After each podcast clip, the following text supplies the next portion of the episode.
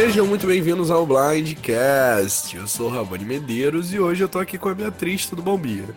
Oi, gente, muito bom estar de volta. Primeiro é, podcast grande que eu faço da temporada e eu tô muito feliz de comentar porque eu tô amando demais. Muito bom poder voltar aqui para conversar com vocês com o Raboni. É, com cinco rosters, né? E esse formato de dupla que a gente faz aqui no Blindcast a gente vai aparecer menos. Vocês estão tendo que me aturar, né? Eu tô aqui segunda semana seguida, mas provavelmente vai ter um hiato meu aí. Então a gente vai revezar bastante aqui nossa cadeira do Blindcast, agora que tem Bonomi, Juan, Danilo. Mas hoje eu e Bia aqui, muito tempo que a gente não faz podcast junto, né? Sim, muito tempo. E eu ainda não fiz podcast com o Juan, não vejo a hora de gravar com ele. Espero que vocês estejam gostando dessa nossa nova é, aquisição para o podcast. A gente está muito feliz.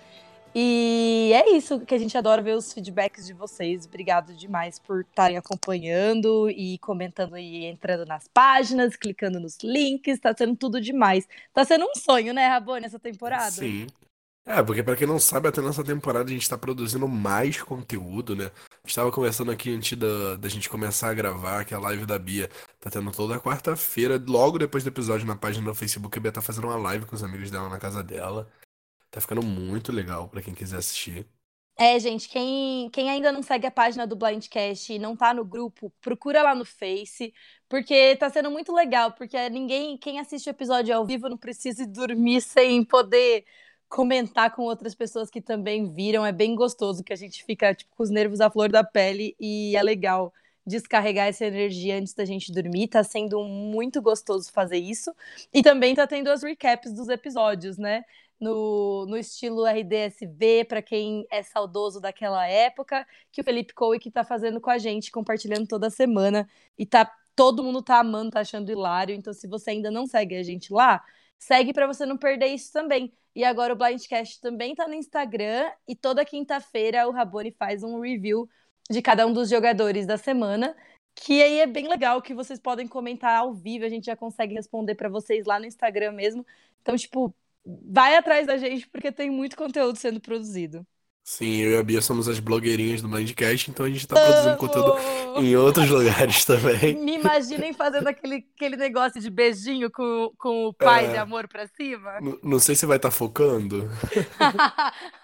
Comecem a mandar os produtinhos que a gente quer fazer uns unboxing. Um unboxing no, no Instagram do Blindcast. Tudo pra mim.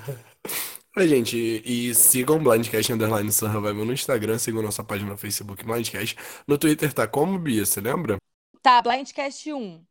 Blindcast 1, arroba Blindcast 1 no Twitter. A gente ainda não tá ainda produzindo conteúdo no Twitter, mas a gente vai produzir no máximo de plataforma que a gente puder estar tá colocando Blindcast, porque a gente sabe que essa temporada tá todo mundo sedento de conteúdo.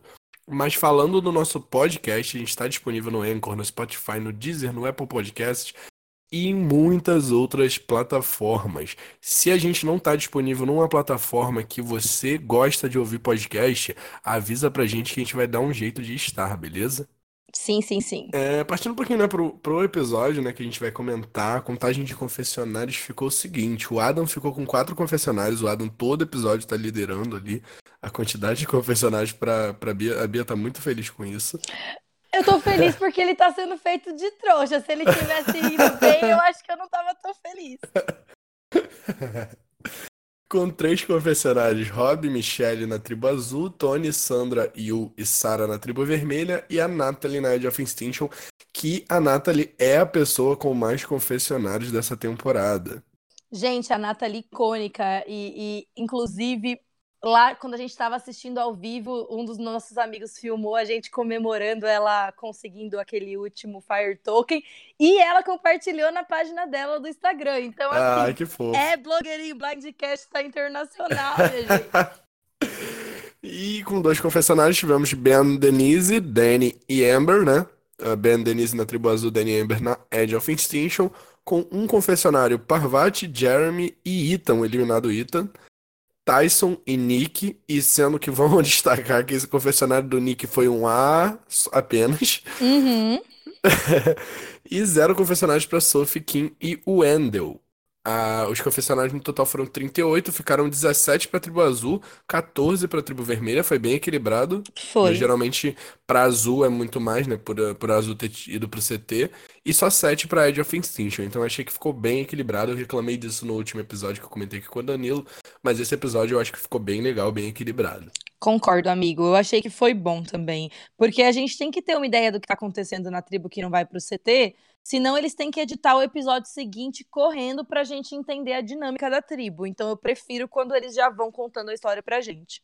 Foi algo que eles fizeram muito em Island of the Idols também, né? Que eu, eu gosto de elogiar a, a edição de Island of the Idols, que pra mim foi uma edição bem editada. Uhum. Assim como David vs Goliath, né? Eles só erraram pra mim Edge of Extinction. Estão acertando em Winners at War, na minha opinião. Porque eu acho que por ser Winners, eles estão dando um bastante confessionários pra todo mundo, bastante airtime pra todo mundo. Eu tô achando muito legal. Sim, e as pessoas que estão sem airtime, apesar de da gente já ficar com aquela pulga atrás da orelha, de que elas não têm muita chance de ser winner, é, estão com cara de que vão longe e vão ter a chance de pelo menos contar um pouco da história delas e ser vistas mais pra frente, né? Porque não parecem estar numa posição de eminente perigo. Sim, é, a gente tem a própria Michelle, que nesse episódio já tomou um destaque gigantesco. E tava tomando. Tava tendo uma edição meio purple, assim, pros dois primeiros episódios. O Nick e o Wendell, que são os maiores problemas, assim, na minha visão. É, mesmo assim, a gente sabe a história dele, sabe? O Nick um pouquinho menos. Mas do Wendell a gente já sabe mais ou menos a história dele. Do Nick eu sei que tem uma história que ele ainda vai contar. Então, assim, mesmo deles eu tô esperando alguma coisa, eu tô esperando eles mostrarem alguma coisa. Ser o winner já é muito difícil, né? Porque com essa quantidade de visibilidade nos três primeiros episódios, a gente não aposta mais no Nick e no Wendell, mas a gente acredita que eles ainda têm alguma coisa pra mostrar como jogadores essa temporada tá sendo ótima, né? Sim, mas assim, se a Michelle já estava quase descartada também, e o... mas esse episódio eu acho que não tem como falar que ela não foi a grande estrela do episódio. né? Sim. Não, já- a Michelle já tava descartada, mas do nada já não é mais descartada e tá. Porque ela só teve um episódio visível, sabe? Se o, End- se o próximo episódio do Wendell for tão bom quanto esse foi da Michelle, talvez ele poderia voltar É. pro páreo. Sim, sim. É, a gente tá muito no início da temporada ainda pra descartar totalmente uma pessoa de ser um winner, mas. Ai, eu queria que o tempo passasse devagar pra ter para essa temporada durar mais tempo. Pois é, agora a gente tá no terceiro episódio, parece que, assim. Começou podia ter- ontem. Podia ter Winners at War o ano inteiro, por mim. Sim, concordo. Falando em Winners at War, tipo, edição também, né? é, essas músicas de abertura, não sei se você reparou, mas tá muito maneiro, na minha opinião. Eu coloquei esse comentário aqui na minha pauta, porque eu tinha que falar, cara, é sério, acho- o episódio tá começando de um jeito muito legal. Eles já tinham praticado isso em Island of the Idols, mas a música de Winners at War é muito melhor. Sim, ela é, dá aquele clima de meu, agora vai. É muito o que a gente tem dito no, nas lives, que é como se fosse o Super Bowl de fã de reality show. É Porque aí isso. vai começar. Olha quem, tipo, as lendas estão em campo. É muito emocionante. Eu também tô gostando. Eu sinto um pouco de falta do oi, oi, oi, ah, porque, tipo, esse já foi meu toque de telefone, de tão fanática que eu sou. Mas eu acho que a música dá o clima certo pra, pra temporada, o clima que precisa mesmo de, de... O bagulho é sério. Co- Como fã de futebol americano também, eu, eu posso. Eu, eu acho errado essa comparação de que o, essa temporada é o Super Bowl do, do Survivor, porque é melhor que o Super Bowl, porque o Super Bowl é só um dia.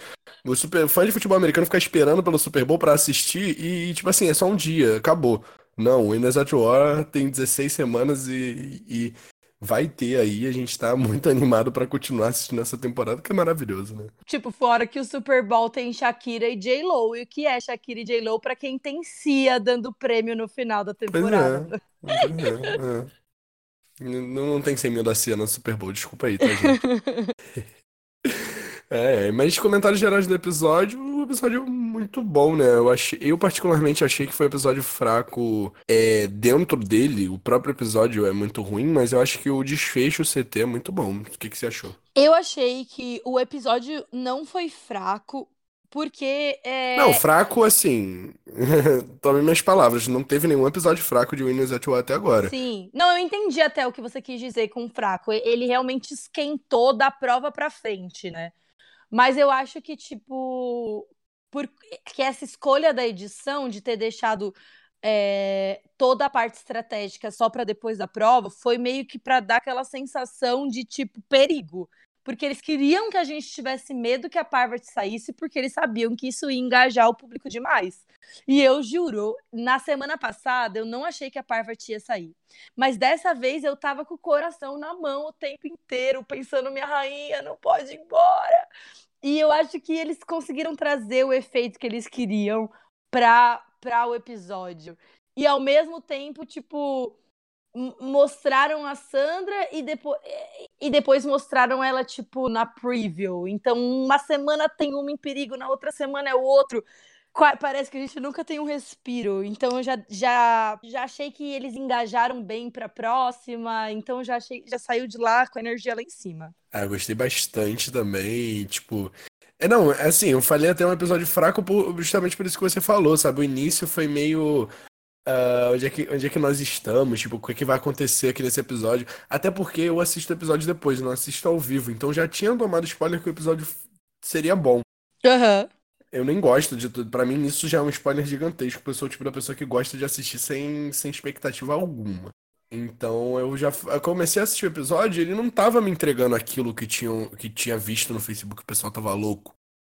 E, tipo, eu só fui receber isso mesmo no CT, que, que é quando a gente recebe o blind de ser o Ethan saindo, sabe? Que é algo que a gente espera, mas não espera tanto assim.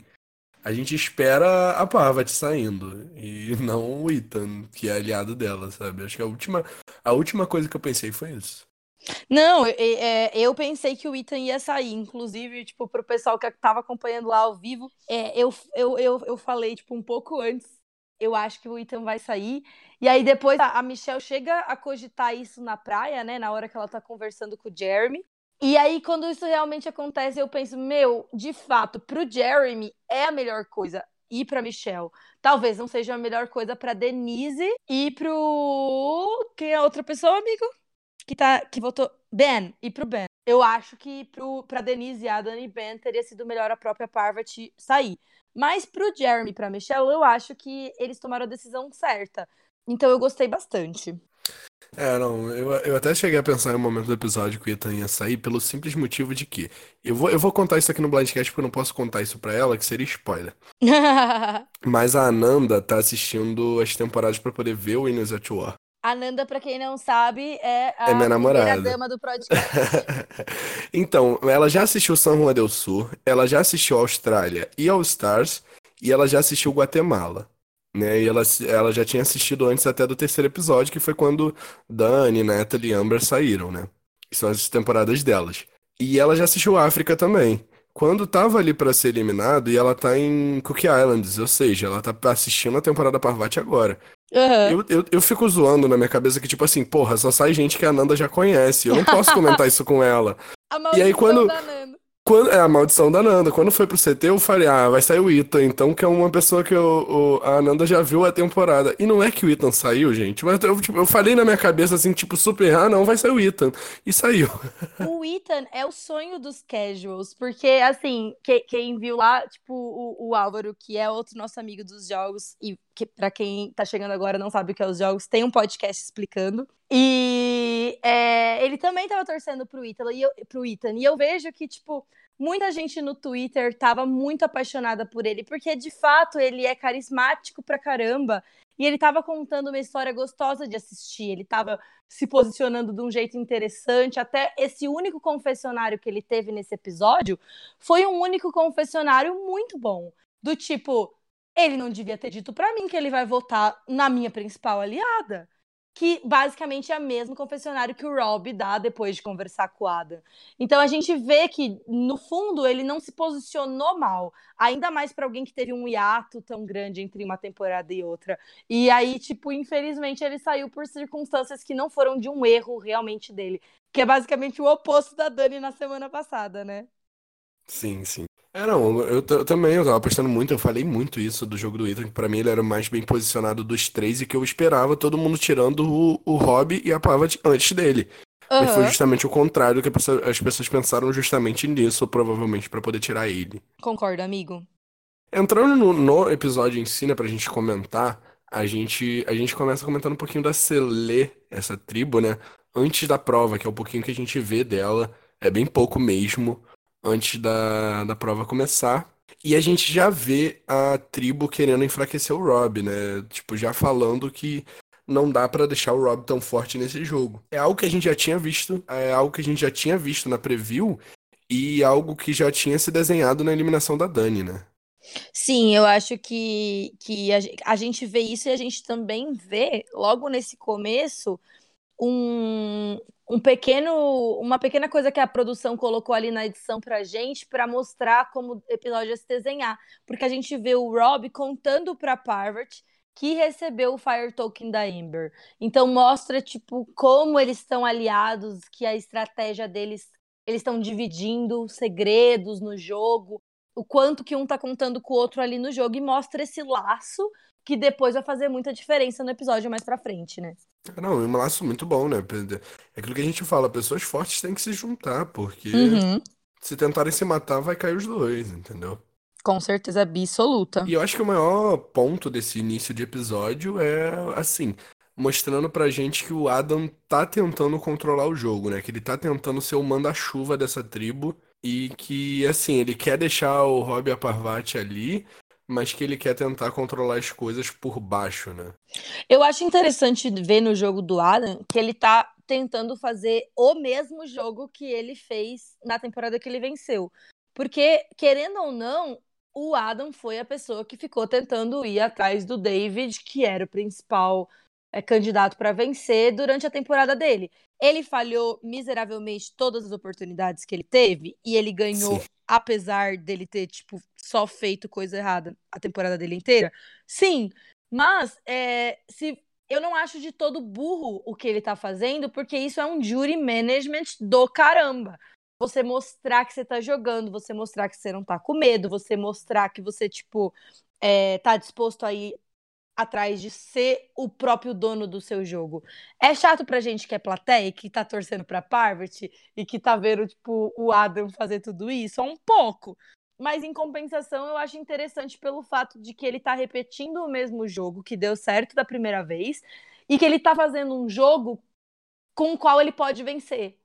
É um jogo difícil de chegar na final, mas se ele, Ele já chegar fez uma vez, esse- né? Ele já viu que deu certo, né? Exato. Se ele chega na final com esse jogo, ele tem chance de vencer. O que a gente não pode dizer de outras pessoas, como o Ben, que estão simplesmente indo com a onda e, e- e sendo arrastados. Não, não, não, não discordo com isso, porque eu acho que o Ben tá bem posicionado sim dentro dessa tribo.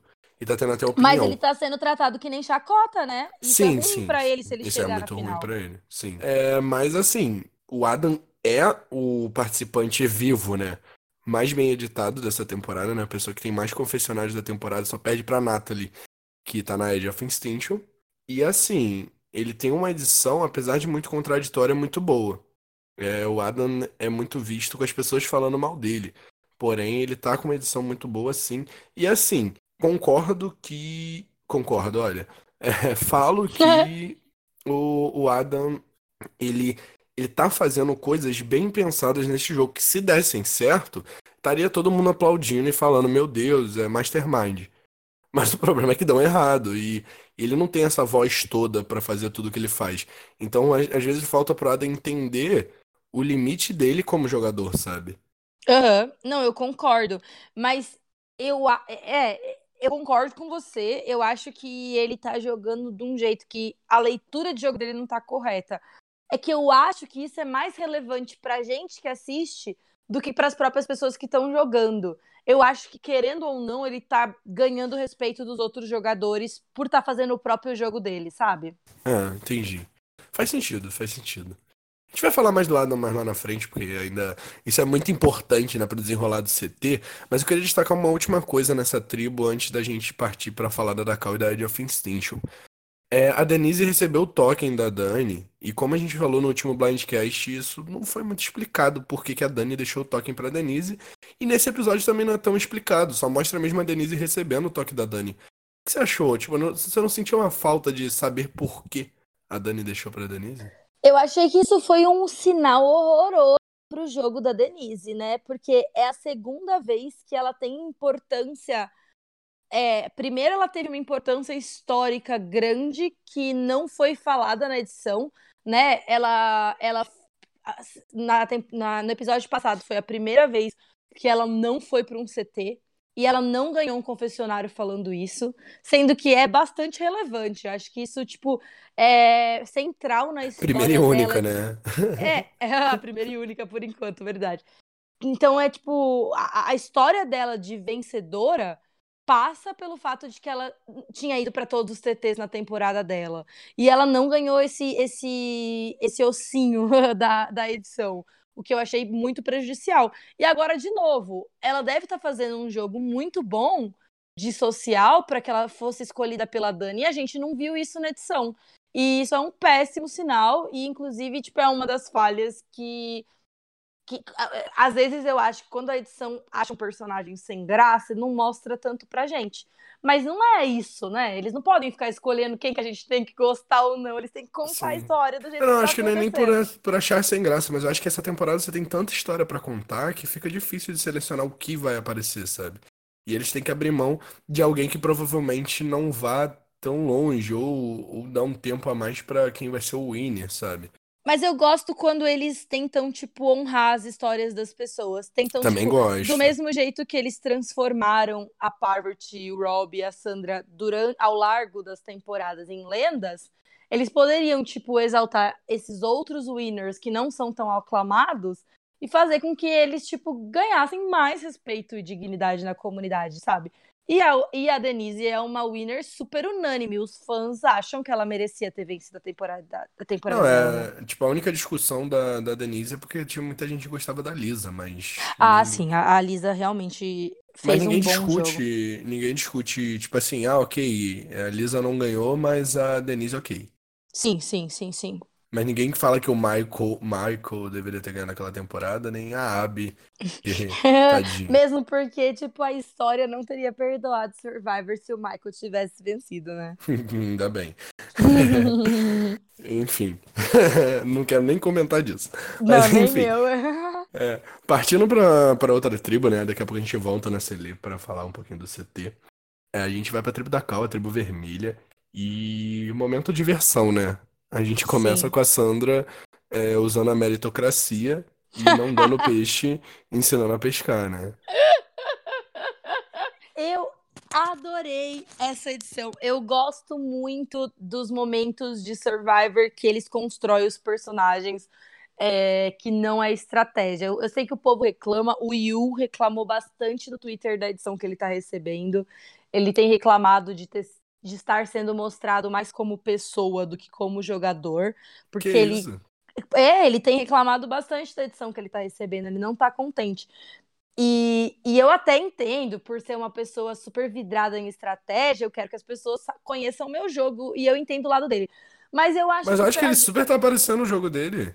Não, eu concordo. Eu acho que ele tá reclamando de boca muito cheia. Eu acho que o Yu tá sendo super. É, tipo, meu, relaxa. Olha a edição do Wendell e não enche o saco, sabe? Mas eu acho que, que é muito importante pra gente ver esses momentos de pessoa que eles têm no jogo, porque eu acho que isso faz a gente entender o voto do júri muito melhor quando chega lá na frente tipo, quando a gente vê a construção da relação das pessoas no dia a dia ali, isso é muito legal, porque depois sempre faz diferença para a gente amarrar e entender algumas decisões que nem sempre fazem sentido estrategicamente. Eu acho que quando a gente começa a assistir Survivor, a gente passa por dois processos. O primeiro é de. Se pelo menos eu passei por isso, né? Eu.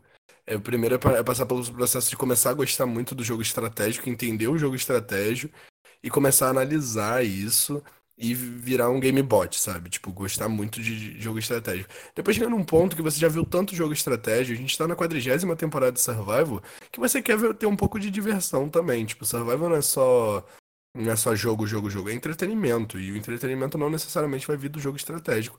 Pode vir desses momentos divertidos também, como Tony cantando Baby Shark, né? Ai, gente, que. Nossa, e, é, sério. Eu sou doida por Baby Shark. Eu sou, tipo, a louca do Baby Shark. Eu, tipo, a gente tem um, um, amigo dos jogos novamente que tem uma filhinha pequena e a gente fica dançando Baby Shark com ela. E eu amo. Então, quando, quando tocou Baby Shark ali em Survivor, eu pensei. Cara, que edição, que momento, que coisa. Porque bom. o Tony e a Sandra talvez sejam. A, a gente tem Tony e Sandra de um lado e Parvati e Rob de outro. Parvati e Rob são tipo o ápice da estratégia, né? E Tony e Sandra são o ápice do, do, do entretenimento. Eles são os dois winners com maior valor de entretenimento. Não tem uma vez que a câmera foque neles que eles não vão dar ouro pra gente. Sim, então, não, principalmente nossa. o Tony. Principalmente o Tony, porque nessa temporada a gente quase não tá recebendo na- zero de estratégia dele. Aham. E assim, é, tem um momento com a Sarah também que a gente vai falar mais pra frente, mas já aproveitar pra falar do Tony, ele pintando o rosto da Sarah, cara, o que que foi aquilo? O Tony nessa temporada ele tá muito bom, e bom a nível de entretenimento, não a nível estratégico, sabe? E eu diria que isso é um sinal muito bom para o quão bom jogador o Tony é. Porque se a Sim. gente for pensar, o Russell, quando teve a terceira oportunidade dele de jogar, tentou jogar igual. O Tony ganhou de um jeito, voltou, jo- tentou jogar do mesmo jeito, viu que aquele jogo não era repetível e voltou uma terceira vez está tentando uma, uma estratégia completamente diferente. E tá funcionando. A gente não viu o Tony minimamente ser alvo. E isso é assustador. Tipo, uma A pessoa. gente até vê o como- Tyson falando que o, o Tony é maluco e que quer acreditar que ele é maluco. E às vezes isso faz parte da estratégia do Tony de ser maluco. Eu quero que os outros me vejam como maluco, sabe? E eu não Concordo duvido, porque o Tony é um 100%. gênio. Não, assim, ele é maluco. Ele é maluco. E a gente consegue ver isso desde Kagayan. O Tony é louco, ele é pirado da cabeça.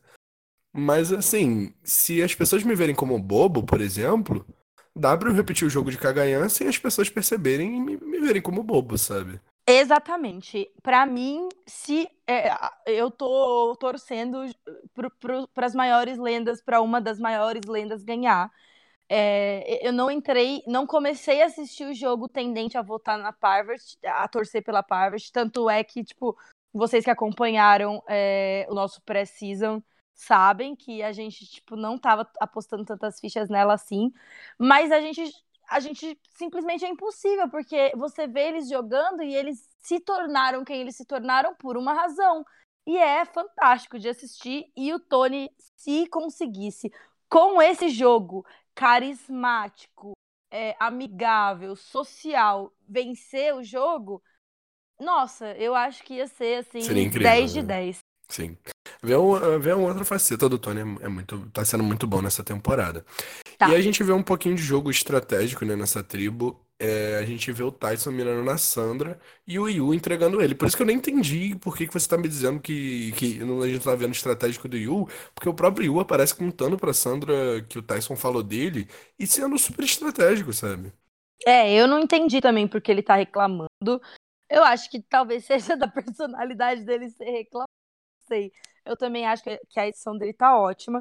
Gostei de ver ele contando pra Sandra, porque eu acho que ele contando pra Sandra, ele se coloca numa posição de que quando a gente vê, por exemplo, no preview, o Tyson abordando a Sandra e falando, ó, a gente, nós somos as pessoas com mais conexões, eu acho que a gente ia ficar junto, o que não é, é- o que não é um absurdo de se pensar. Porém, é, se a Sandra aceitar esse plano do Tyson, eu não acho que ela vai mirar no Yu, que é uma pessoa que ela sabe que se ouvir o nome dela vai contar pra ela. Então a gente vê o Yu contando pra Sandra do, o que o Tyson disse, eu acho muito positivo pro jogo dele. É, mas já fazendo aqui uma pequena análise disso, a Sandra, dessas duas escolhas que a Sandra tem, se eu fosse a Sandra, eu continuaria com o lado do Yu, principalmente por ter tirado a Amber, considerando que o Tyson é uma pessoa que provavelmente volta a jogar com o Rob se ele tiver na mesma tribo que o Rob. Então, não sei se eu acho que esse preview vai mentir pra gente como ele costuma fazer. Não, dessa vez, pior que dessa vez não mentiu, né? A gente realmente viu a galera da Sally se virando contra o Rob e tudo mais. Mas acho que isso Ah, mas é que o preview óbvio. focou no Tyson e Sandra, né? É, sim. Não, porque não teve, não teve essa tribo no CT, então é, foi isso, isso que era o- a, a parte do preview que a gente queria mostrar e realmente aconteceu, só não foi importante pra, pra sequência do episódio, porque não teve CT dessa tribo, a gente não sabe o que, que rolaria, né? E particularmente ainda acho que o Tyson sairia nesse momento do jogo. Não sei o que vai rolar no próximo episódio ainda. Uhum. Edge of Extinction, a gente começa vendo uma ceninha ali da Dani e da Amber catando um peixe. Eu achei muito legal. Porque a gente só vê macho catando peixe em Survivor e tem uma cena de duas mulheres num lugar onde tá- só tem mulheres catando peixe. Eu acho muito importante. Né? Sim, eu, eu gosto, assim, todo mundo que acompanhou o Blindcast na temporada passada sabe que eu sou muito fã da Edge of Extinction, porque eu acho que, como o Rabone falou, é a temporada 40, sabe? A gente já viu em Survivor muitas coisas, já tirou de Survivor muitas lições, já viu muito jogo. E agora poder ver a construção de personagem, entender as motivações que levam alguém a sair da casa dela e passar 40 dias numa ilha e tudo mais, é muito interessante. E, e, e principalmente pessoas que jogaram há 10 anos atrás, há 12 anos atrás. Então, ver, poder continuar acompanhando a Amber e a Dani, para mim é muito gratificante. E, e ver o que elas querem, tipo, tirar dessa experiência e, e, e, como que elas vão aproveitar, apesar de que a chance delas de ganhar o jogo agora é muito pequena, né? É. Não, mas até recomendo para quem gosta dessas paradas de, de ver mais sobre os participantes e tudo mais. Tem uma, uma cena um, uma cena cortada, né, que disponibilizaram no YouTube da CBS, mas tem como você ver em outros canais também. É uma cena da Amber catando peixe, é exatamente essa cena que complementa essa cena do que aparece no episódio. Então recomendo para quem gosta de ver essas coisas ver essa cena da Amber, ela falando até que, que no momento queria ligar pro Rob e falar, olha, catei um peixe. Oh, gente, é fofo demais, né? Eu, eu gosto ver é, as relações pessoais das pessoas no jogo. Mas eu sou um pouco manteiga, então eu não sei se o resto das pessoas acha tão legal quanto eu. Ah, eu gosto, eu gosto. Eu de ver as pessoas como humanos, assim, independente do jogo, independente se eu gosto da pessoa ou não, ver as pessoas como humano, eu acho muito legal. E partindo, voltando para os game bots aqui, vamos para o desafio da Ed, né? A gente teve o, a cartinha que veio para elas, mostrou uma árvore, elas foram lá, viram que era uma sequência de números. A gente teve toda uma sequência da Amber indo, procurando os números, e daqui a pouco a Natalie vem e mostra a vilã perfeita que ela é. Pega as ostras e quebra as ostras dos outros, taca a outra no mato, e vai lá e pega o prêmio escondido. E, e maravilhoso, maravilhoso. Não, a, a Natalie é, é, foi ótimo ver a Natalie, mas foi tipo assim, a gente já sabia que ela era incrível. Mas eu gostaria de, tipo, enaltecer o que a Amber fez também, né? Ela também teve uma boa ideia, ela também teve uma boa sacada de, tipo, o que poderia ser a resposta, voltou lá sozinha e tentou uma pista. Tipo, ela tava errada no chute dela. Mas foi inteligente, sagaz e ela, tipo, tentou se priorizar ali. E se ela tivesse conseguido, poderia ter sido uma ajuda para o Rob, que tá precisando, pelo que a gente tá vendo. Então, eu gostei demais da edição da, da Natalie. Acho que é uma edição de pessoa que volta. Tô muito apostando que ela tem uma chance grande de voltar. Mas eu queria dar aqui um biscoitinho pra Amber também, porque eu gostei de ver ela fazendo uma jogada estratégica. Não, merece, merece. Mostra que ela não é tão. Assim, não tá dormindo, né? Não tá dormindo como as pessoas, a maioria das pessoas tá falando. Até eu falei um pouco no podcast passado. Sabe? Não, mas de fato ela não é a jogadora mais estratégica de todo esse bolo de jogadores. Mas ela também, tipo, não é burra. Ela já se provou tanto na temporada dela quanto, tipo, para quem assistiu tarde e viu o que ela foi capaz de fazer lá. Ela é uma mulher foda e eu gostei Sim. da edição mostrar isso pra é muito bom. E a Natalie ganha, né? E manda o rouba-voto que ela recebe pra Sarah. Você acha que teve alguma referência por a Sarah ser a pessoa que já usou um rouba-voto, mas você acha que nem passou na cabeça da Natalie? Ela só mandou mesmo porque, assim, ela é um alvo grande, provavelmente vai aceitar e não me eliminou. Eu acho que, que tem um pouco sim de a Nathalie conhecer, porque eu acho que a Nathalie é justamente aquele tipo de jogadora que estudou muito o que ela ia fazer antes de chegar na temporada, sabe? Eu Entendi. acho que ela não, não ia passar desapercebido o fato de que a Sarah tinha conhecimento de como usar essa vantagem. Mas eu acho que o elemento central da escolha da Sarah é de que a Sarah é uma pessoa que se arriscaria para tentar a vantagem, porque a Natalie não vai correr o risco de perder o token dela. Entendi. Faz sentido. Faz muito sentido na minha cabeça.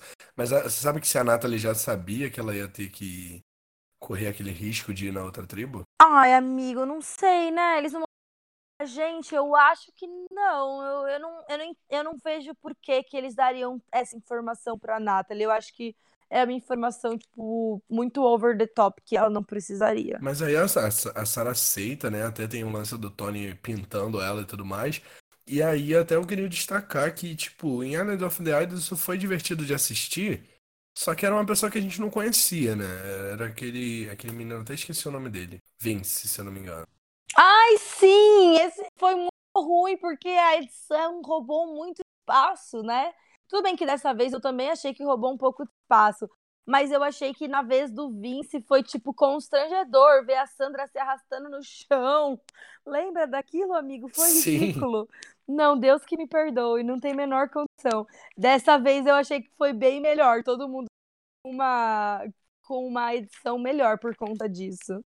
Não, eu achei que ficou ótimo. Tipo, o que eles erraram na temporada passada em fazer isso foi ótimo nessa temporada. Primeiro, pra gente já ser apegado ao personagem da Sarah. Muita gente não tão apegada assim, né? Tadinha da Sarah. Mas. Cara, eu achei que foi legal por- pelo contexto todo que a gente construiu, né? E por mostrar, assim, é, uma coisa que chamou a atenção, que você até já comentou mais cedo, mas que acho importante ressaltar, que mostra de novo é, a relação Tony Sarah. Quando a gente foi fazer a live, eu até comentei que o Tony estava tendo uma, uma edição muito focada no personagem dele, mais no social, não tanto, tipo, numa questão de das estratégias que ele estava usando.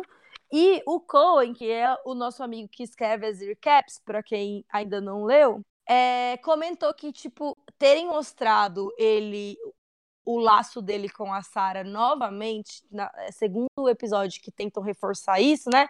Que episódio passado teve o Cops, Cops Are Us de volta, e nessa mostraram o Tony ajudando a Sarah a buscar a vantagem. Tipo, é mais uma deixa de uma parte da estratégia do Tony que estão lançando pra gente. Então não é como se o jogo dele também tivesse só na base do social.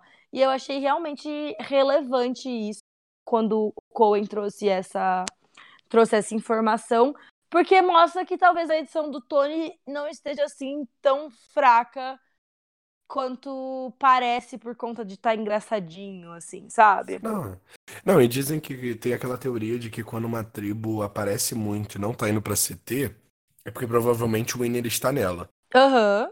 Uhum. Então, assim. E o fato da gente conhecer o Tony personagem para depois a gente conhecer o Tony jogador, provavelmente mais na frente, porque eu duvido que o Tony vai aguentar muito tempo sem jogar. Uhum. É o Tony. Sim, então, total. É bom pra edição dele, porque a gente gosta dele primeiro para depois ver ele como jogador. E até um pouco que ele teve em Kagayan também, né? Tipo, ele foi construído como personagem também. Mas ele já foi construído como personagem estratégico desde o início, porque era importante para a trajetória dele, né? A gente Concordo, não sabia amigo. quem era a Tony. Agora a gente já sabe quem é a Tony, né? Eu assino embaixo de tudo que você falou. e aí a gente fecha nessa tribo, né? Mais algum comentário sobre alguém dessa tribo que você quer destacar? Não, amigo, é, as outras pessoas ficaram invisíveis assim mesmo, né? Sophie, Kim, Wendell, Nick, todo mundo meio apagadinho. É, eu achei, é, assim, das edições dessas pessoas, eu achei que até agora a única que estava tendo uma boa edição dessas quatro era a Sophie, e eu acho sim preocupante ela não ter nenhum confesse. Eu acho que isso faz bastante diferença na narrativa da história dela. Então, isso me deixa um pouco triste, porque ela é uma das minhas favoritas. Sim. É justamente eu, eu apostava muito na relação dela com o Yu. Do Yu servir como escudo para ela, mas ela não Uhum. aparecer tanto. E o Yu aparecer, né? O Yu teve três confessionários.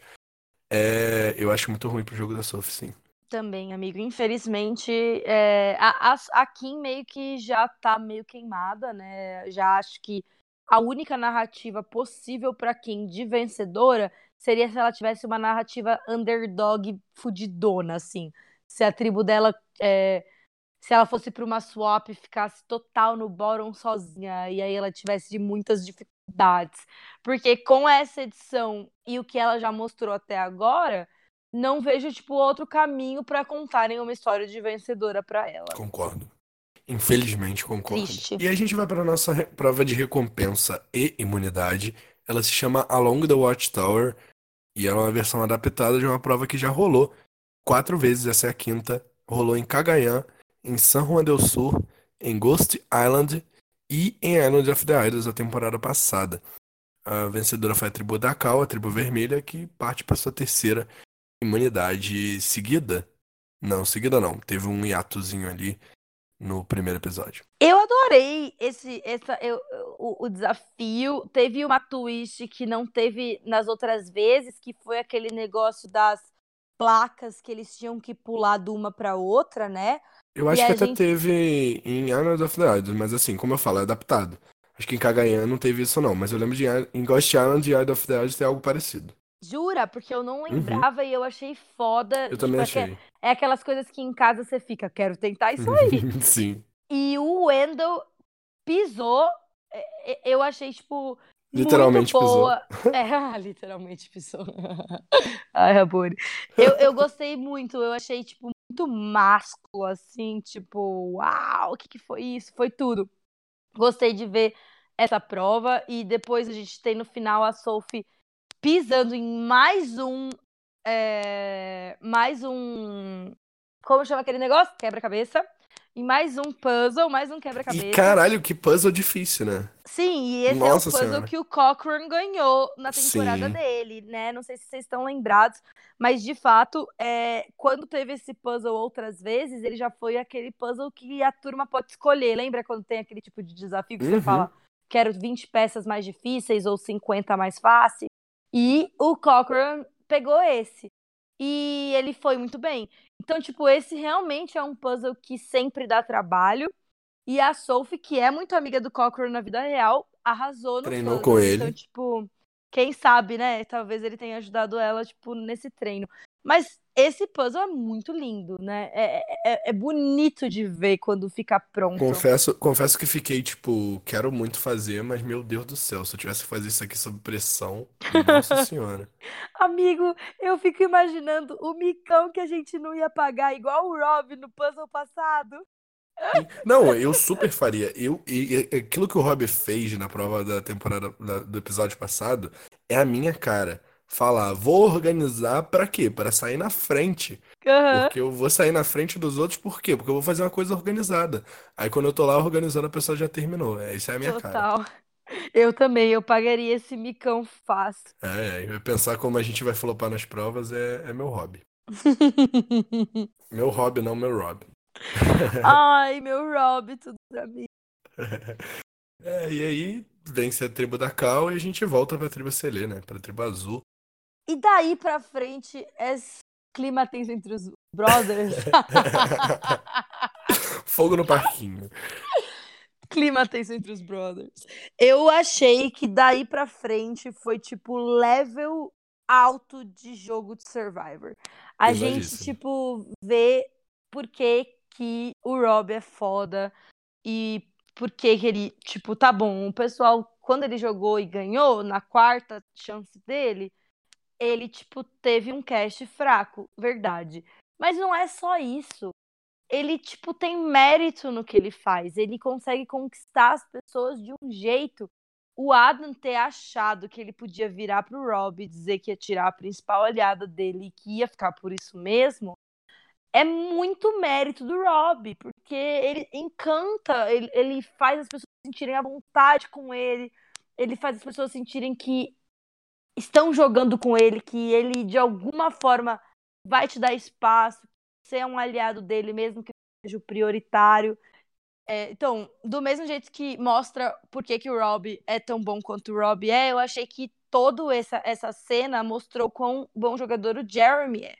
Porque a gente, tipo, além de ver ele é, sendo muito rápido na hora de se posicionar em relação ao Rob, dizer que a Parvati não ia sair de jeito nenhum, a gente vê ele ainda assim cogitando tirar a Parvati. Tipo, ele falou pro Rob o que ele tinha que dizer e falou de forma convicta, de uma forma que o Rob não ia duvidar dele. Mas, quando ele cogita que existe uma outra possibilidade ali com a Michelle, quem tem que fazer o trabalho, quem a gente vê fazendo o trabalho é a Michelle. E eu acho que por mais que isso tenha sido grandioso para Michelle, mais porque ela conquistou os fãs com, com, com os confessionários que ela deu e mostrando que ela estava além do jogo bem, é mais benéfico pro, pro Jeremy. Porque quem fez todo. Quem, quem se expôs, quem falou com as pessoas no um a um, quem virou os votos, foi a Michelle. Isso não vai recair em cima do Jeremy na semana que vem. E então eu, eu achei muito fantástica tanto a edição do Rob quanto a edição do Jeremy.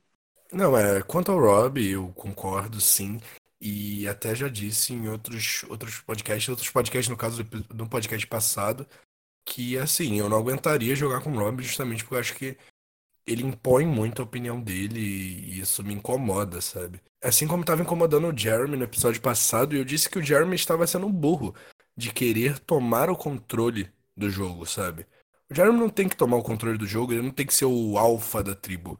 É, seria errado para ele ser o alfa da tribo. Ele tem que fazer o, o, mesmo jogo que ele fez em Camboja. Em Mas Camboja, você não acha que é isso que ele tá fazendo, amigo?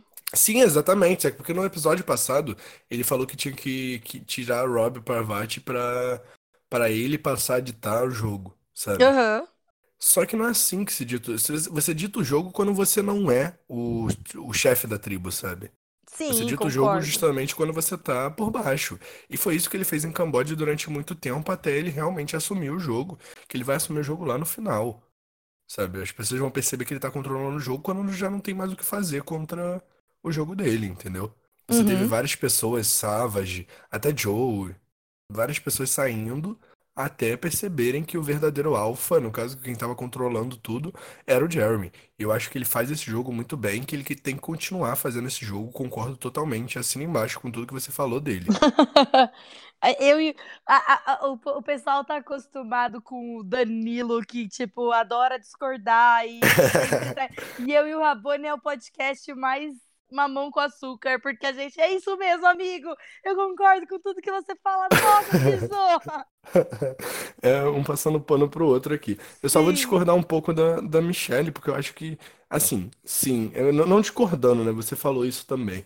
Mas, assim, é bom o jogo do dele estar atrás e tudo mais, mas me impressionei muito com o jogo da Michelle. Eu sou um, um, entre aspas, hater da Michelle, assim, não digo que ela não merecia vencer com o Wrong, porque eu acho que são muitos fatores para você vencer um jogo de survival, mas não sou muito fã do jogo da Michelle. E vendo esse episódio, dá pra você acreditar um pouco no que os fãs da Michelle falam de quão incrível ela é. Porque realmente ela mostra que ela é uma jogadora de Survivor nesse episódio. Assim, a Sim, Michelle me convenceu nesse episódio. Eu, eu respeito muito a Michelle como jogadora de Survivor a partir desse episódio, tal qual eu precisei ver é, Game Changers pra acreditar que a Sandra joga muito bem. E eu não tenho vergonha nenhuma disso. sim, mas assim, amigo, eu, eu, eu concordo. Mas eu acho que, tipo, é a mesma coisa que, que a Sandra, que muita gente, tipo, não gostava dos jogos dela, mais por baixo do radar, e que só vieram a amar a Sandra em Game Changers, sendo que foi o pior jogo dela. Sim. É, é tradicional que as pessoas esperem a edição validar o, o, a performance da pessoa, sendo que a Michelle já tinha merecido vencer a temporada dela. Sim. Só que eu concordo, acho que essa mostrou, a edição fez um trabalho muito bom de validar o quão boa jogadora a Michelle é, a leitura de jogo dela e tudo mais. Mas a, a Michelle não é um escudo muito importante pra ninguém. Tipo, ela não tem muitas relações. Tipo, ela só é prioridade pro Jeremy, pelo que a gente sabe, né? Considerando só a edição. O que a gente viu da edição, né? Isso. E, tipo, e- é- ela mentiu pro A, é- ela mentiu pro Ada, ela se expôs. Então, eu acho que se, se. Claro, lendo o jogo, por exemplo, pelo lado do Rob, se ele puxa Adam, o Adam, que ficou agora na merda sozinho e precisa de alguém, e Jeremy, que não tem outra opção, porque se o Jeremy não jogar com alvo, ele tá na merda, a Michelle poderia ser uma pessoa que sairia muito fácil. Porque ela não tem ninguém. Porque. en- en- Então eu acho assim. É bom que, que a gente saiba que ela joga bem, mas eu acho que a jogada foi melhor pro Jeremy do que foi pra ela. Não que não tenha sido bom pra ela, sabe? Sim, sim, concordo. É, E falando um pouquinho do Adam, né, que eu acho que foi o principal desse episódio, assim, que a gente viu muita coisa em torno dele, né? Uhum. E ele, e ele chega cometendo o mesmo erro que, como a gente já comentou lá no início do podcast, que a Dani cometeu e que ele mesmo cometeu em Millennium. Gen X, né? Gente, é ridículo ele ter vencido o Millennium vs. Gen X. Desculpa, mas é patético. De tanto ele, ele querer manter a confiança das pessoas, sabe? Manter todo mundo bem com ele, ele comete uns erros de entregar informações que ele não poderia comentar, sabe? Entregar para aquelas pessoas. Sim. Eu acho muito engraçado que, tipo, a mesma coisa que faz um jogador parecer ridículo acaba virando ao favor dele quando chega na final, porque aí, tipo, as pessoas têm a impressão de que aquela pessoa jogou, que ela tentou, que ela teve gar, que ela, que ela se expôs, que ela arriscou. Então, tipo, júri é uma coisa muito louca, né? Porque o, o que é bom em um momento, quando chega na final, não é. Então, por um lado, eu fico pensando, o Adam, obviamente, não está jogando da melhor maneira que ele poderia. Mas por outra, eu fico pensando, caralho, com esse jogo que ele tá fazendo, se ele chegar na final, ele leva os votos. E aí eu fico na dúvida qual é a coisa certa a fazer. Como eu nunca cheguei na final, eu, eu sempre penso melhor chegar primeiro, depois a gente vê o que faz. Mas no caso dele, talvez ele pense, eu já ganhei uma vez. Agora eu quero provar que eu sou foda. Deixa eu fazer um jogo louco de, de, de tentar ser o melhor, sabe? É, deixa eu falar desde o início que eu queria fazer isso aqui. Né? Se todo mundo tivesse deitando pro Rob, essa temporada estaria sendo bem mais chata. Eu prefiro o Adam sendo, tipo, um pouco delusional e achando que ele tem chance contra os Big Dogs, porque ele tá movimentando a temporada. Tá sendo protagonista na edição, porque de fato ele tá mexendo as coisas para as coisas acontecerem, né? É, e quando a gente vê ele errando, é bom de ver, né? Tipo, ah, é delicioso. Mas é. Não, eu nem falo porque eu gosto do Adam, tá? Eu não sou hater total do Adam que nem a Bia é. Vou fazer o, o advogado do diabo aqui. E, tipo, é, é maneiro de ver o Adam jogando, assim, e, e principalmente o jogo que ele tá fazendo nessa temporada. A nível de entretenimento é muito bom.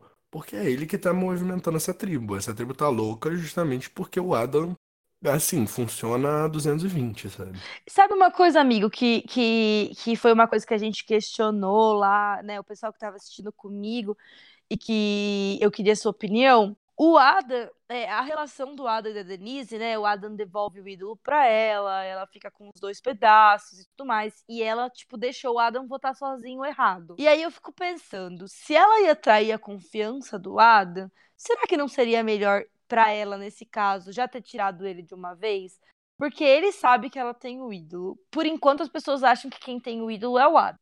Eu na posição da Michelle, Ben, Denise e Jeremy nunca teria deixado o Adam votar sozinho errado daquele jeito, porque ele vira uma pessoa fácil de ser cooptada pelo Rob Parvert. Ele tem informações importantes sobre esse outro grupo. Se eles, tipo, se ele flipa, e usa a informação da Denise, ele consegue, tipo, envenenar mais gente para que ele não fique ali sozinho naquele bórum.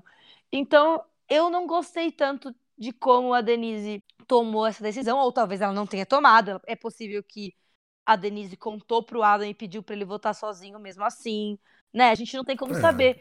e é isso. mais uma vez que a Denise é importante e a gente não vê a história dela. E isso é um Sim, pouco a gente não vê tanto o ponto de vista dela. Mas eu tenho um ponto para isso também. O Adam ah. já tinha entregado informações, sabe? Então talvez deixar o Adam às cegas tenha sido pra, tipo assim, pô, não vamos contar para ele porque ele vai lá e vai entregar pro Rob de novo, ele vai cometer o mesmo erro de novo. Sim, mas por isso que eu penso, já que é para flipar no Adam desse jeito, Será que não seria melhor para essas pessoas irem direto no Adam? Não, porque tem um power trio gigante do outro lado. E ele tinha que ser quebrado. Você acha, amigo? Porque. Eu acho que têm, sim. Eles tendo quatro pessoas. Porque, assim, minha, minha perspectiva. Mas pelo é, lado... o problema não é nem por, pelo, sobreviver na tribo. É tipo. Vamos deixar esse trio se criar? E se então, tivesse uma swap, imagina a quantidade de pessoas que a gente pode arrumar do outro lado e quem se ferra somos nós quatro, sabe? Justamente o contrário que eu penso. Vamos supor, é, a, a, gente tem esses quatro pessoas. Pro Jeremy, a jogada foi perfeita, na minha opinião. Eu acho que foi tudo aconteceu do melhor jeito pro Jeremy. Pra Michelle foi tipo, sei lá, 90% perfeito, tirando o fato Ah, que ela teve ok. que se Você tá falando do ponto de vista da Denise e do Ben. Do ponto de vista da Denise, como ah, na- no, no episódio passado eles conseguiram fazer o voto ser unânime na Dani. E justamente uma das, uma das defesas que o pessoal fez pra esse jogo da, deles terem ido na Dani foi a defesa de que votando unânime numa swap, tá todo mundo ainda aliado com todo mundo e eles conseguem se manter unidos na swap. Se, nessa, se nesse voto eles votam todo mundo unânime no Adam de novo, numa swap eles ainda têm a confiança do Rob da Parvati e do Ethan. E, é, além disso, o Adam vai embora com a informação do ídolo da Denise. Então, tipo, pra Denise. E, e a terceira coisa é: eles ainda estão num 4 contra 3. É. Não, é, mas eu acho que foi mais pelo fato de, tipo assim, já não tiramos ninguém desse trio no episódio passado. Tipo, se a gente ficar enrolando muito, é, eu acho que é muito medo de, do Rob repetir o que ele fez em Redemption Island, sabe? Pô, vamos deixando, vamos deixando, vamos deixando, chega uma hora que não dá mais pra tirar, sabe? Não, com... Então melhor sim, enfraquecer ele do que do que deixar ele ganhar momento, sabe? eu entendo, mas eu acho que se eu estivesse na posição da Denise, eu não teria agido dessa forma. Ou eu teria incluído o Adam no plano, ou eu teria tirado ele de uma vez. Mas Não, aí é. é tipo só. Concordo, concordo, concordo com o seu ponto de vista. Na, na cabeça do Denise, da Denise e do Ben, talvez isso fosse o mais certo. Mas num aspecto geral, sabe? Aham. Eu ainda acho que, que ter feito exatamente o que eles fizeram pode ter sido bom, porque as chances de recuperar o Adam ainda são grandes. Do Adam voltar pra essa galera, eu acho que ainda é grande. De falar, olha só, foi você que vacilou, você entregou informação pro Rob, a gente não tinha como te contar de novo, porque não dava pra confiar em você, porque você foi entregar uma informação importantíssima pro Rob e você cagou tudo. Agora vem cá, vamos, vamos se confiar? Tipo, eu só, eu só, eu só menti pra você por isso, Se eu sou entende? o Adam e eu, e eu volto nessa circunstância, eu tento jogar com o Rob dali pra frente. Ah, não sei, não sei, eu não sei se vale a pena jogar com o Rob dali pra frente, até porque ele, se ele vai jogar com o Rob e não consegue números do outro lado, ele tá em minoria. São 4 contra 3 do mesmo jeito. É, ai, não sei, gente. Eu, a- é que eu acho que o Jeremy vai jogar com o Rob. Então, tipo, o cenário que eu vejo mais que faria mais sentido pra todos os envolvidos seria tanto o Adam quanto o Jeremy flipar pra jogar com o Robert e com a- e com a Parvati. É. E, na minha opinião, o alvo seria a Denise, porque eu sei que ela tem o ídolo. É, vamos ver. Vamos ver. Depende de quem estiver jogando melhor. Tipo, a gente tem que pensar que não existe um jeito certo ou errado. Depende da perspectiva de cada jogador. Pro Adam e pro Jeremy, eu acho que isso que faria mais sentido. Por isso que eu acho que a, que a Denise não jogou a melhor mão que ela poderia jogar nessa rodada.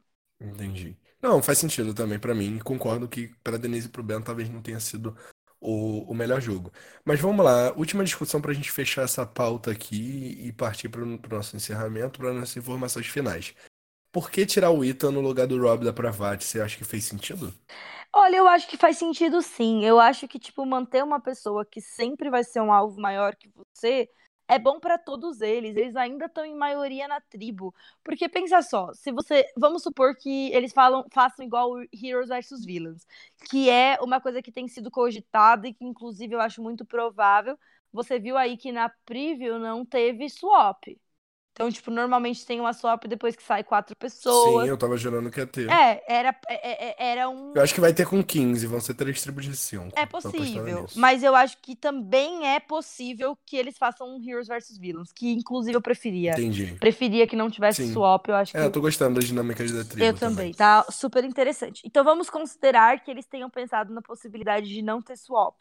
Se você tira o Rob e deixa o Ethan ali, o Ethan é completamente inofensivo, além de ser muito social. Ele ia conseguir se recompor. Ele ia roubar o lugar de alguém desses quatro que votaram nele. Ele não ia ser o próximo a sair. Tipo, Mas é a Parvati. é, eu acho que a Parvati continua sendo tipo a maior ameaça. Eu acho que é mais fácil você votar na Parvati do que no Ethan. Se eles deixam o Ethan lá, eu não acho que ele ia sair na próxima. Eu acho que o Ethan, ele Faz sentido. tanto é que você disse, ele era o mais bem posicionado. Se se eu tô no lugar deles, eu penso, eu jogaria com o Ethan, com a Parvati eu não jogaria. Então deixa eu tirar o Ethan que eu consigo convencer todo mundo a tirar a Parvati na próxima. Não, é que o maior argumento que eu uso pra tirar a Parvati é justamente um argumento que eles não sa- necessariamente eles sabiam, que é o fato da Parvati ser o elo desse trio, sabe? Não, tô, eu entendo isso, concordo até, amigo, mas assim, é, o, o trio já ia ser quebrado, eles iam tirar alguém do trio de qualquer jeito. Então, tipo, com o trio quebrado, essas pessoas teriam que se removimentar. Quem é a pessoa que tem a maior chance de se removimentar dos três? É o Ethan. O Ethan conseguiria formar o jogo dele de novo do zero e criar novos laços, porque ele não é perigoso. A Parvati e Rob continuam na mesma posição de merda que eles estavam antes. É, eles são Dead, Dead Man Walking, né? É, exatamente. Eles vão sempre ser o maior alvo. Que foi como o Jeremy jogou da outra vez. E eu acho que é a melhor estratégia para todo mundo, menos especificamente para Denise, por conta do que eu já disse mais cedo. Entendi. Faz sentido na minha cabeça. É, o Ethan deixa o token dele pra Parvati, né? Então a gente tem. Choca o total de zero pessoas. Pois é. A gente tem Parvati, Rob, Denise e Jeremy. Todo mundo nessa tribo com dois tokens. No caso, Jeremy só tá com um, né? Porque ele comprou ele a vantagem. Uhum. Sim. E Sandra e Sarah com zero. E todo o resto com um, né? Sim. É, eu achei que, que a Sarah. Que todo mundo que usou token para comprar vantagem tomou a decisão certa. Porque. É, eu não vejo nenhuma situação que não vale a pena. Concordo, Por amiga. Eu enquanto. também não vejo situação que não vale a pena, porque não é como se você pudesse usar o seu token a qualquer momento. Você precisa ter, literalmente, tipo, uma oportunidade de ser escolhido. Você sabe se você vai ser escolhido de novo? Depende de quem é eliminado e depende de tanta coisa. Então eu acho que o É que pessoal a tá gente ainda fazendo não certo. sabe também se alguma outra Twitch vai entrar e vai deixar usar o token de alguma outra maneira. Com certeza. Mas eu particularmente acho que não. Ai, amigo, eu acho que sim, com certeza. Esse token ainda vai ser mais importante. Ou vai ter uma espécie de leilão, ou vai ter, É, tipo. Não, até tô pensando nisso também, leilão. Eu acho que vai ter coisa importante sim. Não acho que vai ser só isso. Acho que vai ter mais. Espero, inclusive, porque eu tô gostando demais da dinâmica dos tokens. Acho que foi um jeito muito bonito e bem pensado de costurar a Ed com o jogo, de fazer com que os poderes sejam pulverizados, que ninguém fique tão forte e que seja possível contra-atacar. Então, porque você pode escolher se você quer token ou se você quer vantagem. Então, provavelmente porque vai ter um momento que os tokens vão ser mais relevantes, que você vai poder tipo usar o token como uma vantagem. Então, acho que tô achando tudo ótimo. É, pra Bia só elogios. Ai, gente, Bia- desculpa, eu vou ser mais hater um dia, eu prometo. É, e falando em, em hater, né? O Ethan era time Danilo. Tudo! Então agora só tem uma pessoa com time. Quem que tem todo mundo ainda no time? Você adivinha? Não é o Bonome, porque eu já vi que o Bonome Não é perdeu. o Bonome. É você? Sou eu. Ah, Boni pisou! Uhul. Amigo, como você se sente nessa posição? Ah, me sinto muito Bonome aqui. Quem são seus quatro? Sarah, Denise, Nick, Jeremy. Então, e eu acho que nenhum desses quatro sai no próximo episódio. Eu acho que Tão você vai cedo, se manter é. firme. A pessoa do- desses quatro que teria mais chance de sair seria a Denise, e ainda assim. O Nick, talvez. Por tá tão apagado. hum, será? lá, se o Nick der três confessionários, tipo, se no meio do episódio tiver dado três confessionários, eu sei que ele vai sair. Verdade. A gente nem falou da Parvati, né? Isso, isso eu achei é, muito interessante como a edição abordou o perigo que a Parvati estava correndo. Porque, apesar de que parece contra contra-intuitivo ela ter pouco confessionário, quando ela, tipo, era uma das maiores ameaças a sair, também me, me deu uma sensação de onipresença da parte dela, de como se, tipo assim, a informação vai chegar nela e de alguma forma De alguma maneira. ela é tão forte, ela se posiciona de uma maneira tão adequada, ela escolhe os aliados dela tão bem e ela nossa, eu gostei demais, mesmo sendo tipo, a gente não vendo o jogo dela pela visão dela, a única vez que ela vai lá e fala, ela tá completamente descontraída, ela não tá com medo nenhum. Ela mostra que ela tá comendo os outros jogadores na mão, porque ela ela sabe que ela tem uma chance de sair e ela dá aquele confessionário rindo e, fal e falando que vai jantar o Adam e cuspir ele fora. e eu acho isso, tipo, genial da edição para mostrar como que ela é dominante e como que a presença dela é muito é, é, muito significativa na temporada. Então, uma vez lenda, sempre lenda, Parvati incrível. É muito bom que a gente tá tendo a chance de ver ela jogar de novo. Sim, e ela tinha bom nome, né, pra... Ai, gente, eu queria tanto que ela vencesse, só que ela não é meu time e eu tenho o Rob e a Sandra que são fantásticos. Então, tipo, né, eu devia estar tá torcendo e por ele. A gente zoou tanto o Tim Bonomi que ele, e ele tá com Parvati e Tony, porque a gente não esperava nunca que o Tony estaria tão bem. Sim, né, e, e, e, o mais engraçado é que, tipo, que são essas, essas principais forças, né? Tony, Sandra e, e Rob Parvati. E eu acabei ficando com Rob e, e, e, Sandra, e eu tô torcendo mais pra Parvati e pro Tony. eu quero trocar time com o Bonomi. Mas você tem o Yu. O Yu, pra mim, é muito forte também nessa temporada. Sim, né? mas um assim, não é. Eu não acho que tem o mesmo valor.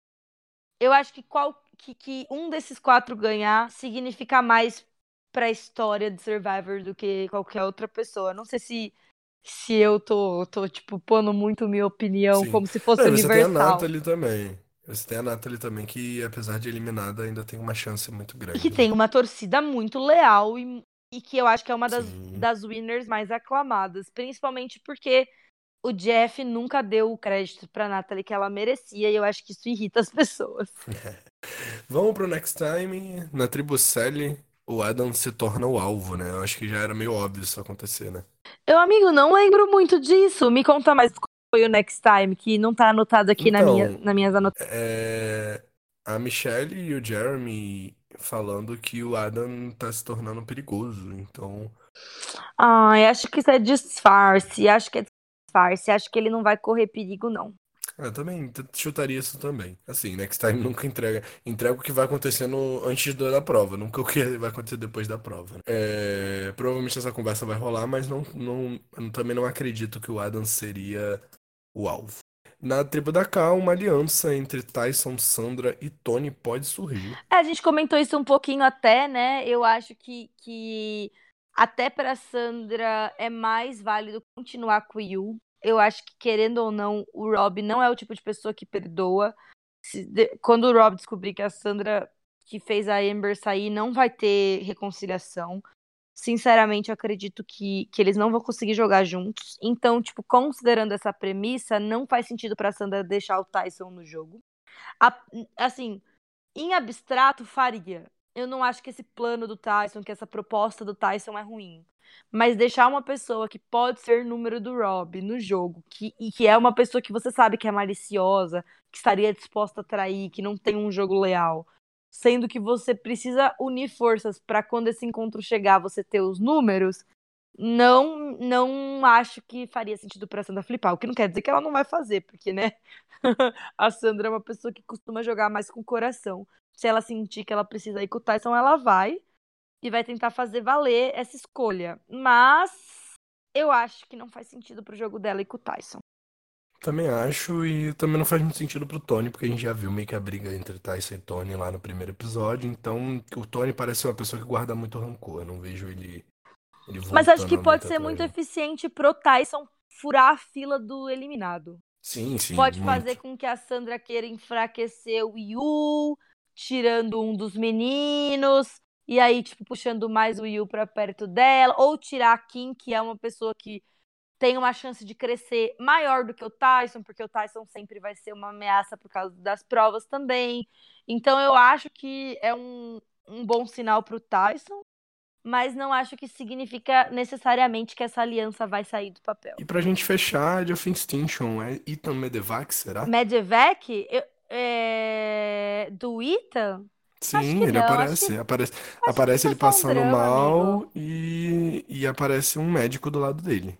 Ele vai ser atendido por médico. É, eu acho que vai ser, tipo, mais para ele para ele dar o confessionário de como que ele ficou mais não, fraco. Mas eu até pensei que poderia, não, não necessariamente o Medevac, mas tipo, ah, eu já tô na Edge of Extinction, tô me sentindo mal, vou desistir. Seria mais um drama para ele desistir. O que, que você acha?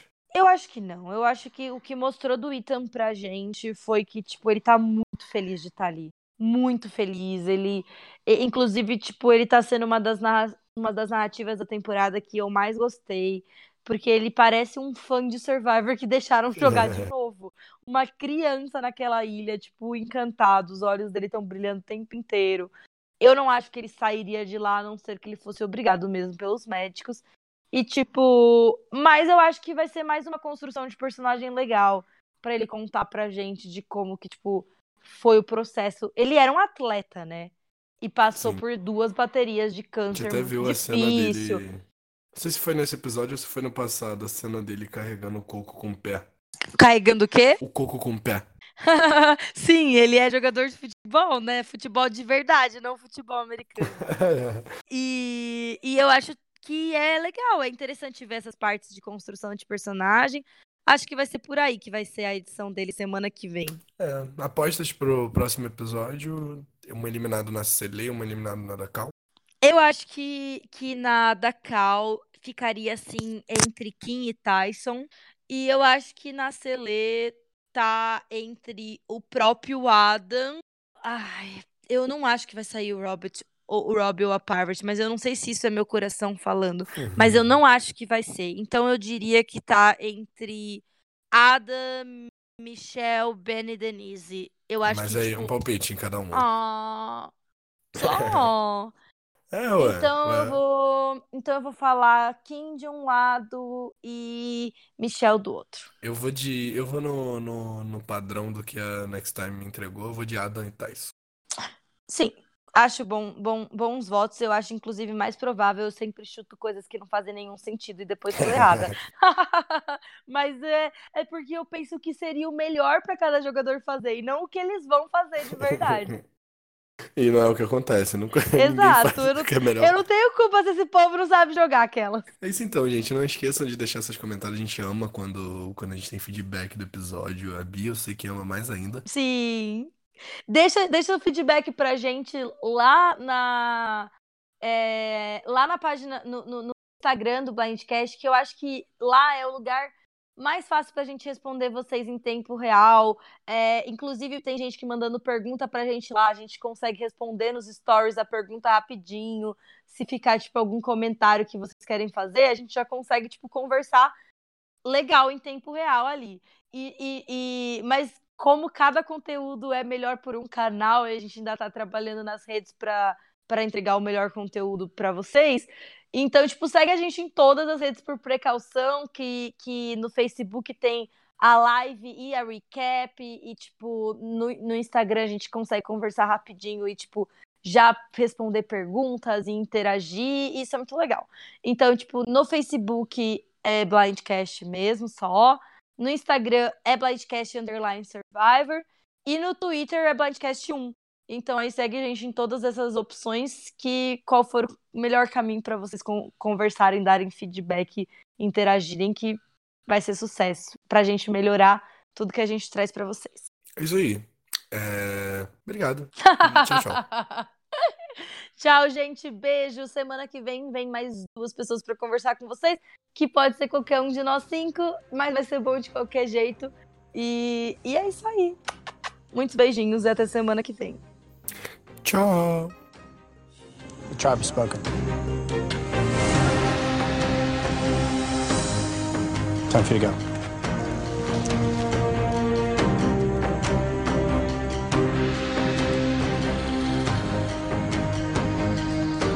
Well, anytime there are lines drawn in the sand, the question is, will they be there in the morning or will the tides of Fiji wash them away? Grab your torches, head back to camp. Good night.